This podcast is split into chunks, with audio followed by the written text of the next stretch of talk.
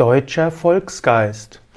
Der deutsche, der Begriff des deutschen Volksgeistes ist in manchen esoterischen und okkultistischen Traditionen Ende des 19. Jahrhunderts und Anfang des 20. Jahrhunderts aufgekommen.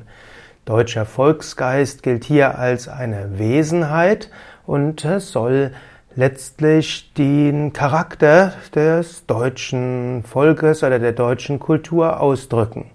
Ich stottere dort etwas, denn natürlich der Begriff des Volkes und des deutschen Volkes und des Völkischen ist von den Nationalsozialisten gründlich missbraucht worden und ja, heute verwendet man diesen daher nicht mehr so. Ich möchte trotzdem darüber etwas sprechen, was das historisch heißt, auch wenn ich wieder ins Stocken komme, wegen meiner, hm, ja, letztlich großem Ekel, vor allem was im Nationalsozialismus geschehen ist. Und Ekel beschreibt es sicherlich nicht ausreichend, ist ein Entsetzen und, äh, gut. Ähm, der Begriff deutscher Volksgeist, also als eine Wesenheit, sieht zwei Dinge.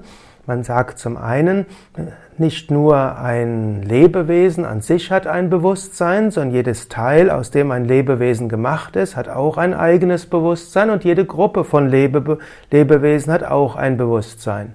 So wie zum Beispiel der menschliche Körper aus Organen besteht und diese Organe aus Zellen bestehen.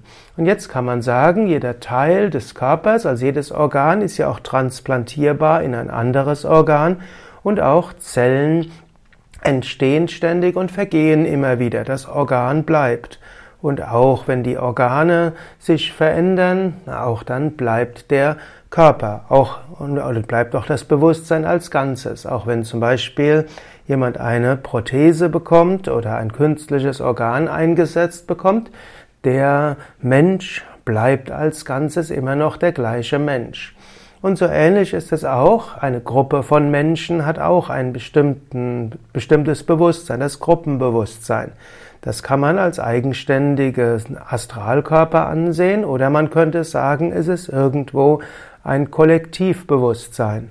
So kann man zum Beispiel sagen, dass vielleicht Familien einen eigenen Geist haben, den Gemeinschaftsgeist der Familie. Man kann sagen, ein eine Gruppe, zum Beispiel ein Verein, zum Beispiel der FC Bayern hat ein eigenes Bewusstsein oder auch Borussia Dortmund.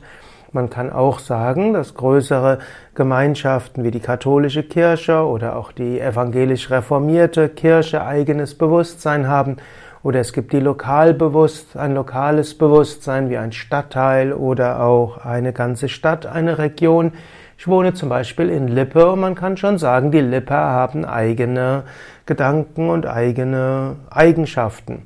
Gut, und man kann jetzt sagen, das alles zusammen ist dann von einem bestimmten Geist geprägt, einem Gruppengeist, Gruppenbewusstsein, auch als Gregorius bezeichnet. Gut, und der deutsche Volksgeist, könnte man sagen, hm, ist also ein bestimmter, äh, ja, ein bestimmtes Bewusstsein eines, des der Deutschen als Ganzes. Und in der Anthroposophie wird der deutsche Volksgeist als Engel angesehen, als ein Erzengel. Er ist nicht identisch mit Michael, aber verbunden mit Michael. So wie eben gesagt wird, dass das deutsche Volk unter dem Schutz des Erzengels Michaels steht und deshalb wird ja auch vom deutschen Michel gesprochen. Und man könnte sagen, es gibt bestimmte Kriterien und man könnte Kriterien aus drei verschiedenen ja, Gruppen herausgreifen, die historisch den Deutschen zugeschrieben werden. Man könnte sagen, das wären bestimmte Charakteristika des deutschen Volksgeistes. Dazu gehört die klassischen Kriterien, die den Deutschen schon im Mittelalter zugeschrieben wurden. Das ist der Hang zur Gemütlichkeit, auch zur Mystik, zur Romantik, zu Natur und Wald, ein bestimmter bodenständiger Humor und auch eine gewisse Ungehörigkeit, also eine gewisse Selbstständigkeit, nicht auf jeden Zug aufzuspringen. Das sind tatsächlich die Eigenschaften, die den Deutschen im Mittelalter und letztlich sogar in der Neuzeit zugeschrieben wurden bis ins 17. Jahrhundert. Da wurde es gerne gesagt, die Deutschen sind nicht wirklich regierbar, weil sie ungehörig sind, weil sie nicht das tun, was ihnen gesagt wird. Und sie haben eine gewisse Gemütlichkeit, auch äh, die, die Bauernhöfe und die kleineren deutschen Höfe und die kleineren Häuser hatten immer eine gewisse Gemütlichkeit. Deutsche war nicht bekannt für ihre große Ratio und ihre, man kann sagen, Vernunft im Alltag, aber eben Gemütlichkeit. Und die Deutschen haben schon immer ihren Wald geliebt und äh, hatten sehr viel Bezug zur Natur. Und ihr Humor war eher bodenständig. Dann gab es eine zweite ja, Entwicklung in Deutschland, das sind die sogenannten preußischen Tugenden.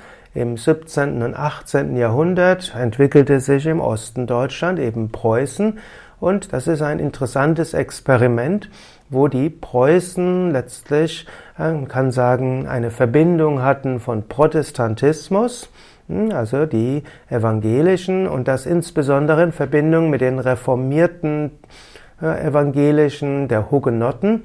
Und das zusammen hat dann zu dem, was oft im Ausland als deutscher Volksgeist angesehen wird, nämlich die preußischen Tugenden. Aber man muss wissen, das ist eine neue Entwicklung, hm, wo letztlich der Geist des Protestantismus, des Luthertums in Verbindung mit dem Reformierten und vieles mit den Franzosen in Verbindung gebracht wurde und dort entstand eben die preußischen Tugenden wie Fleiß, Korrektheit, Pünktlichkeit, Disziplin und Autoritätshörigkeit. Und dann entstand noch eine dritte Strömung, könnte man sagen, nämlich in der Wirtschaft. Die Deutschen waren zwar im 19. Jahrhundert auch von Pioniergeist geprägt, aber es war mehr Gründlichkeit und Technik und Ausgereiftheit. Man sieht das zum Beispiel heute in Zeiten des Internets. Die großen Neuerungen kommen aus Amerika, aber sehr viele Firmen weltweit werden gesteuert aufgrund von Firmensteuerungssoftware, wie zum Beispiel SAP, also einer deutschen Software-Schmiede. Oder auch die neuen Produkte, die auf den Markt kommen, sind selten von Deutschen, aber sie werden gemacht von deutschen Werkmaschinen. Also hier ist Gründlichkeit und Technik und Ausgereiftheit wichtig. Und diese drei sind natürlich auch etwas widersprüchlich, also die Gemütlichkeit, Mystik, Romantik, Bodenständigkeit und Ungehörigkeit. Das ist ein Widerspruch zu Fleiß, Korrektheit, Pünktlichkeit, Disziplin, Autoritätshörigkeit und all das auch wieder mit Gründlichkeit, Technik und Ausgereiftheit. Und so könnte man sagen, das macht ein Teil der Faszination des deutschen Volksgeistes aus, diese Unterschiede. In der Zeit des Nationalsozialismus ist das Schlimme, dass diese drei Dinge sich verbunden haben. Die Nationalsozialisten sind an die Romantik und, den, und letztlich die Natur der Deutschen und das Irrationale und den Hang zur mystischen Erfahrung gegangen.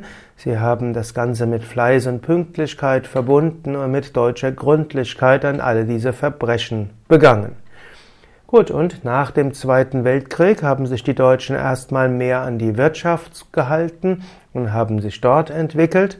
Aber in letzter Zeit ist auch wieder eine, diese Kriterien von Gemütlichkeit und Romantik werden wichtiger und die preußischen Tugenden treten stärker in den Hintergrund. Gut, das sind natürlich jetzt Verallgemeinerungen. Und das Interessante am Volksbegriff des Volksgeistes ist, dass er ursprünglich eben nicht gedacht ist, dass es irgendwie mit deutschem Blut und deutschem, wie kann man sagen, auch nicht mit Herkunft einhergeht, sondern es gibt eben ein Feinstoffwesen oder eine Energie oder auch eine Gruppenenergie, man würde auch sagen ein morphogenetisches Feld, das alle beeinflusst, die in diesem Bereich sind. Also es gibt ja auch nicht die Deutschen. Was ne, letztlich, woher kommen die Deutschen? Es gab verschiedene germanische Volksstämme aus äh, unterschiedlichsten Richtungen. Man sagt zum Beispiel, es gibt die Stammesherzogtümer, da waren die Sachsen eher im Norden Deutschlands. Es waren die Franken eher im Mittelstreifen Deutschland. Dann gibt es die Schwaben, die waren im Südwesten. Und es gibt die Bajuwaren, die die sind im Südosten und das sind die wichtigsten Stammesherzogtümer in Deutschland gewesen. Aber dann hat das Ganze sich überlagert, denn es gab natürlich die keltischen Volksstämme, die in dem ganzen Rheingebiet und in Süddeutschland waren. Es gab die Römer, die sich angesiedelt hatten, insbesondere auch wieder im Südwesten und Süden Deutschlands. Es gab natürlich auch die deutschen Volksstämme, also andere Volksstämme. Es gab die Slawen, die ganzen, ganzen Preußen, auch wenn sie später Deutsch gesprochen haben, sind ja slawischer Herkunft. Es gab die Ungarn, die eingewandert sind. Es gab immer wieder Einwanderungsbewegungen an verschiedenen Richtungen. Es gab Auswanderungsbewegungen. Es gab die Hugenotten, die gekommen, die eingewandert sind und so weiter. Also es sind die deutsche Volksgeist ist nicht im Sinne eines Blut und Boden zu verstehen, sondern eben im Sinne eines äh, im Sinne eines Gruppengeistes, der unabhängig ist von denen, die dort sind und letztlich diejenigen, die dorthin kommen, irgendwo beeinflussen. Es gab ja mehrere große Wanderungsbewegungen nach Deutschland, eben zum Beispiel im 19. Jahrhundert auf dem Gebiet des der, des preußischen Herrschaftsbereichs waren ja sehr viele Polen. Diese sind auch dann innerhalb des Deutschen Reiches äh, gewandert. Zum Beispiel im Ruhrgebiet gibt es sehr viele, die polnischer Herkunft sind. Nach dem Zweiten Weltkrieg sind viel, erst viele Italiener, dann Spanier, Portugiesen, Griechen, Jugoslawien nach Deutschland gekommen. Es sind dann türkischstämmige nach Deutschland gekommen, dann sind die ganzen Russlanddeutschen gekommen hm, und so gab es immer wieder größere Wanderungsbewegungen. Aber es heißt dann eben, es gibt einen Gruppengeist und egal welche, welche äh, Individuen da sind, sie werden davon beeinflusst. Und wie gesagt, Verallgemeinerungen muss man auch vermeiden. In Unterschiede innerhalb einer Kultur sind immer größer als zwischen Kulturen und die, die Missbrauchsmöglichkeit des Konzepts des Volksgeistes ist immer groß. Ja, soweit ein paar Gedanken dazu im Bewusstsein, dass das Ganze ziemlich problematisch ist, weil das Prinzip des Völkischen ziemlich missbraucht wurde. Und ich möchte es noch ergänzen. Letztlich, ja, die, es gibt auch eine sogenannte europäische Kultur. Man könnte auch sagen, es gibt einen europäischen Geist und einen Gruppengeist für ganz Europa. Und dieser ist wiederum Teil des ganzen Weltgeistes. Und innerhalb eines Volksgeistes gibt es natürlich dann auch verschiedene Untergruppierungen. Und diese Untergruppierungen überlagern auch innerhalb von hm, Deutschland. Oder dem gibt es natürlich auch, es gibt die evangelischen und es gibt die katholischen, es gibt die lutherischen und es gibt die reformierten. Und es gibt diejenigen, die dem Hang der Aufklärung unter ja, irgendwo nahe sind. Und natürlich der äh, Gruppengeist der Katholiken ist weltweit und der Gruppengeist der Reformierten ist wiederum weltweit. Und so gibt es verschiedene Gruppen, die sich überlagern. Und so ist das Ganze ein Netzwerk, ist also nicht nur wie innerhalb eines Körpers, wo Moleküle machen eine Zelle aus, Zelle machen ein Mehrere Zellen machen ein Organ aus, mehrere Organe machen einen Menschen aus, dann könnte man sagen, mehrere Menschen machen eine Familie aus und so weiter. Sondern es sind Netzwerke. So, ein Mensch ist gleichzeitig Mitglied einer Familie. Die Familie kann unterschiedliche Ethnien umfassen. Der Mensch ist Mitglied einer Religion vielleicht. Er ist Mitglied eines Vereins und das kann ihm vielleicht besonders am Herzen liegen. Er ist Mitglied einer Firma. Vielleicht ist er Mitglied einer Partei oder einer politischen Richtung. Vielleicht ist er trotz unterschiedlich, trotz einer bestimmten Religion Mitglied einer speziellen Spiritualität oder verschiedener Spiritualitäten. Vielleicht ist er Mitglied einer bestimmten Volk, äh, Künstlergruppe. Und so kann auch ein Individuum Teil von verschiedenen Kollektiven sein. Und er kann vielleicht auch einen besonderen Bezug zu einem bestimmten Wald haben oder einer bestimmten Urlaubsregion, wo er auch regelmäßig hingeht. Ja, so gibt es verschiedene Gruppen, Kollektive, zu denen ein Mensch hingehört und mit denen er sich verbinden kann.